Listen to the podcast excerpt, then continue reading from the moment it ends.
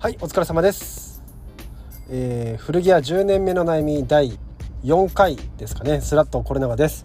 東京の高円寺の古着屋スラットで古着の仕入れの仕事在庫管理の仕事や人材のマネジメントの仕事などを普段しております。このポッドキャストでは最近買った古着みたいなライトな話からまあ、働いていて実際に悩んでることみたいなヘビーな話題まで古着についてないしは古着の周辺のことについてざっくばらんに話していくようなポッドキャストにしたいと思ってます。はいということで現在えー1月23日月曜日のお昼の1時5分です今日の朝に、えー、とブラックデニムについてみたいなこ回が第3回のやつ公開されてます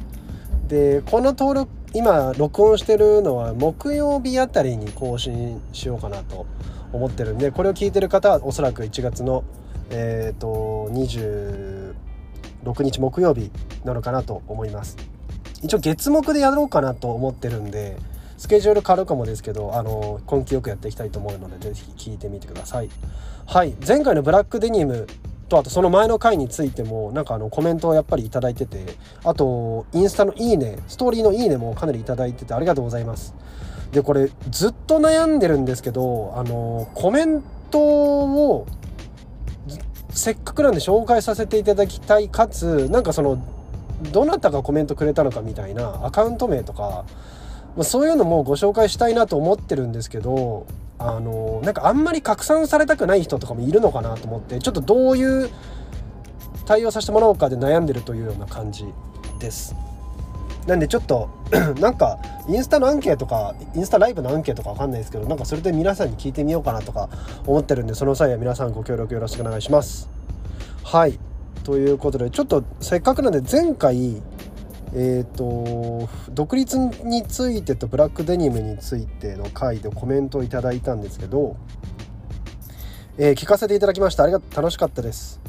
独立の話は本当に複雑な思いなのが伝わりました。ただスタッフの人生が豊かで有意義になることを望んでいるスタンスが管理職として素晴らしいなと思いました。ブラックデニムの話はシンプルにブラックデニム欲しくなりました。探してみますというコメントをいただいてます。ありがとうございます。なんかもうこんな感じでコメントをいただけるのがもうめちゃくちゃ更新のモチベーションになってで、まあ、貴重なお時間ね割いてるんでちゃんと頑張って更新しないとなっていうプレッシャーも同時に感じつつっていう、まあ、トータルでめちゃくちゃ充実感感じてるのでまあいろいろ頑張って更新してきたいきたいと思います。なんかリアクションとかもあの全然あのお気軽にハートマーク1個押していただくだけでもねインスタのストーリー全然嬉しいんで是非よろしくお願いします。と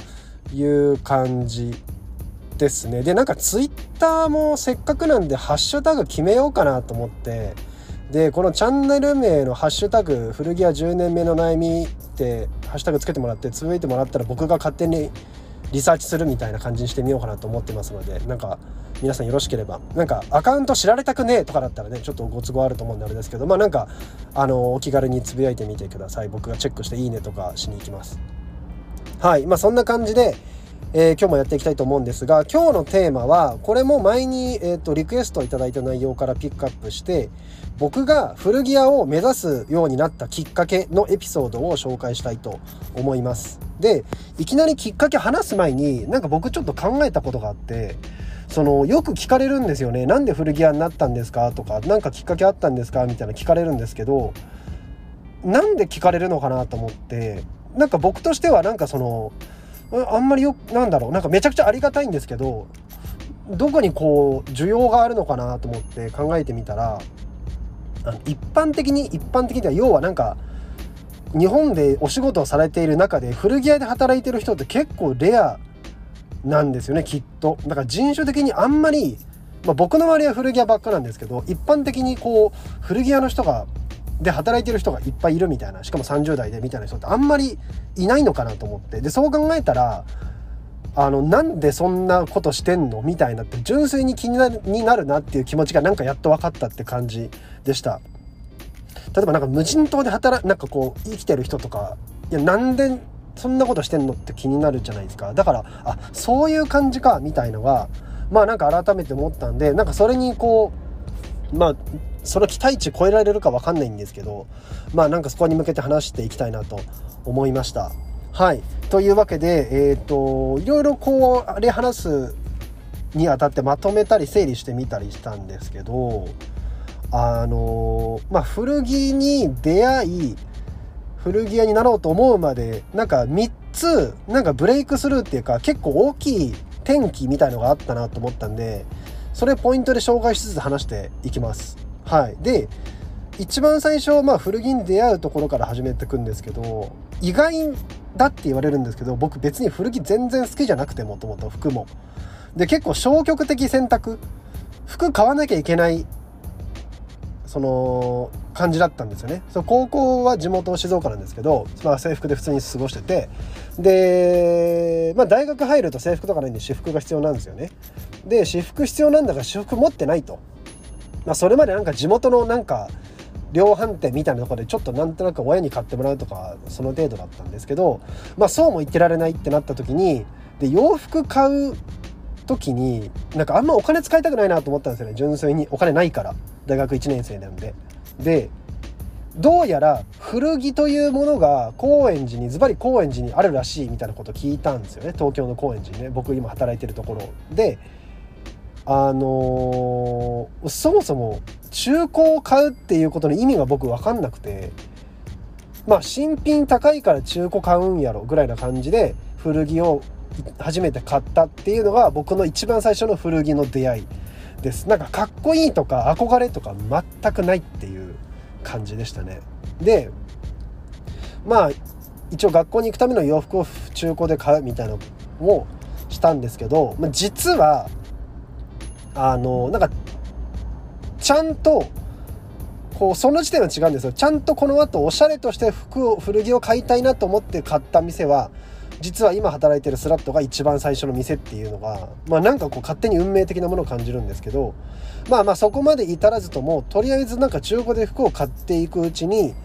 あのー、徐々に解像度上がっていった感じなんですよね。要はなんかあこれと例えばジーパンのリーバイスのこのなんかここがこういう風に違うと高いんだみたいのとかが勝手に情報が入ってきたんですよね別に自分の意図と違ってそうしてくるとなんか古着中古を買うっていう消極的な選択肢みたいのがなんか徐々になんか意外に面白いのかもみたいな感じになってきたんですよね買っていくと。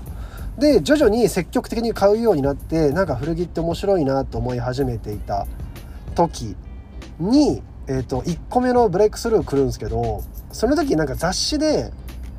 あのナイキのヴィンテージのターミネーターが出てたんですよ。なんかスタイリングで履かれててあのまあ、調べてもらうと出てくると思うんですけどかかとにナイキって入ってるやつのハイカットのスニーカーがなんかそれ欲しい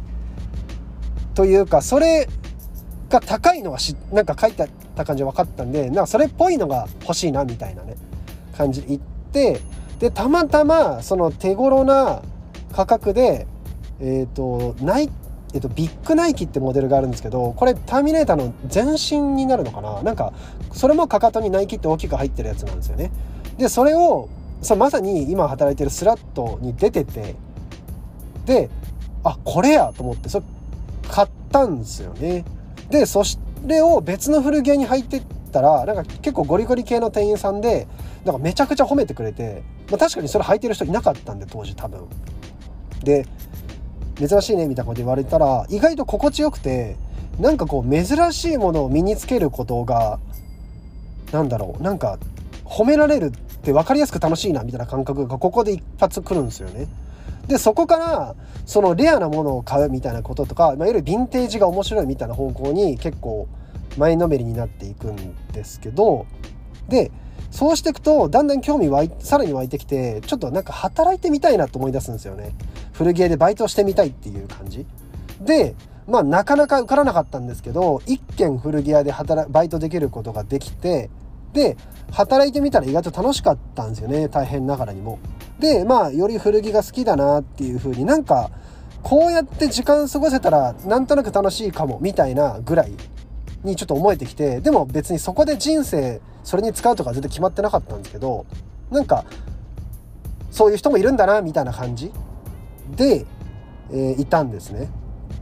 一応なんか親に私立大学行かせてもらったしなんか古着屋になる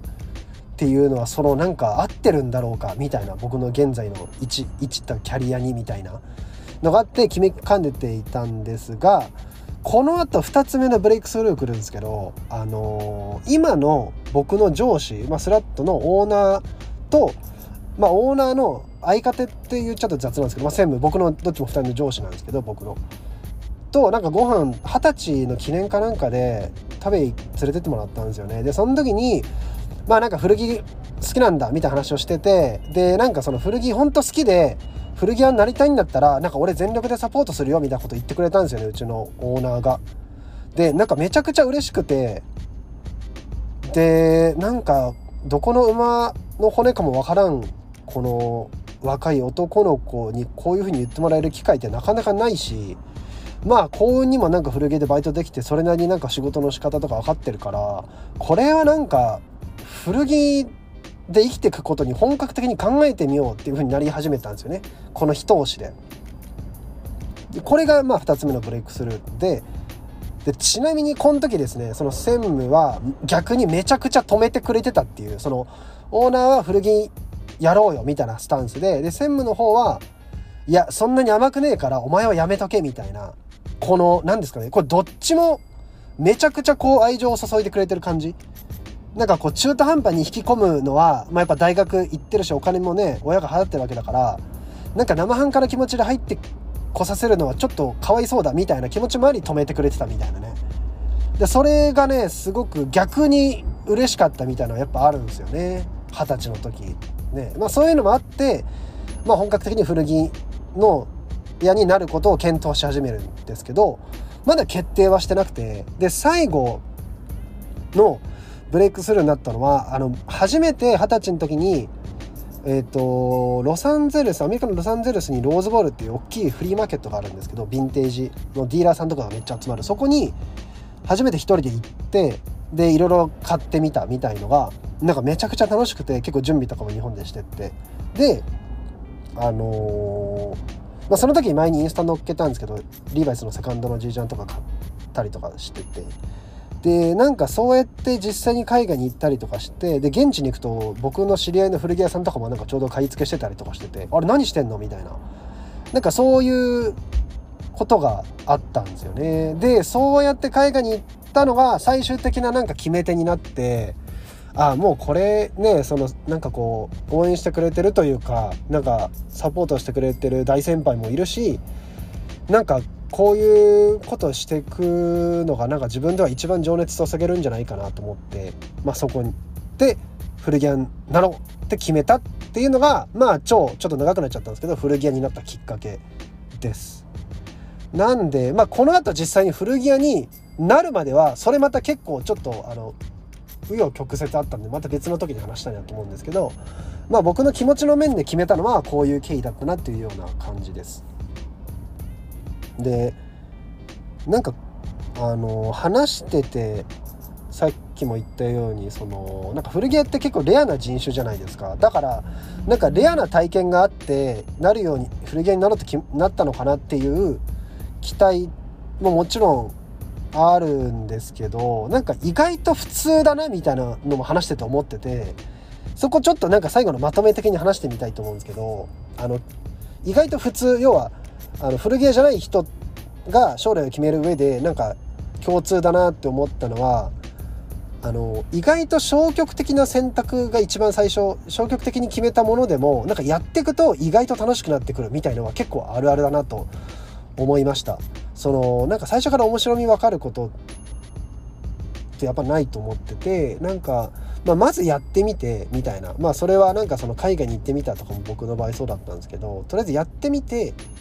あいいかもみたいになるっていうのはまあなんかその要は学校卒業して就職でとりあえずなんか受かったから就職しようみたいな感じでこう就職決まる時もあるじゃないですか実際。でもその中で意外とそれがそのままなんかあの人生のメインになるみたいなことも全然あり得るなっていうふうに思ったのは、まあ、これ別に意外と普通というか他の人でも共通するなっていうような話でした。で、まあ、やっぱここがちょっと僕にとっては特別だったのかなっていうのはまあズバリそのなんか情熱注ごうと思ったものの対象が古たまたま古着っていうちょっとこうレアなものだったみたいな風変わりなものだったのかなっていうふうに思いますね。まあなんかそれも大学生でなんかこう周りから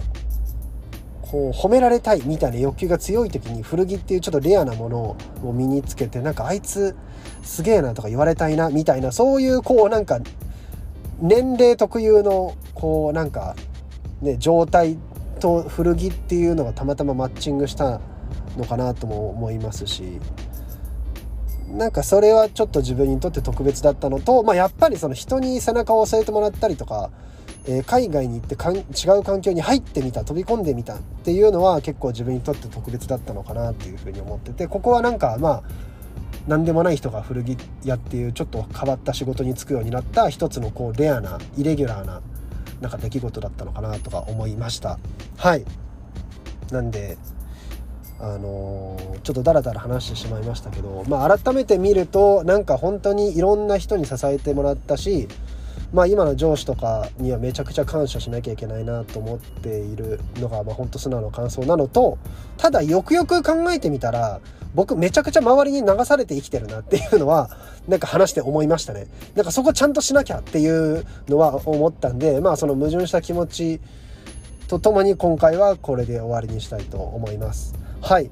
えー、まあこんな感じでえー、週に2回更新していくので、なんかお気軽にリアクションとかリクエストと Twitter、Instagram 含めていただけたらと思います。はい、最後まで聞いていただいてありがとうございます。それでは失礼いたします。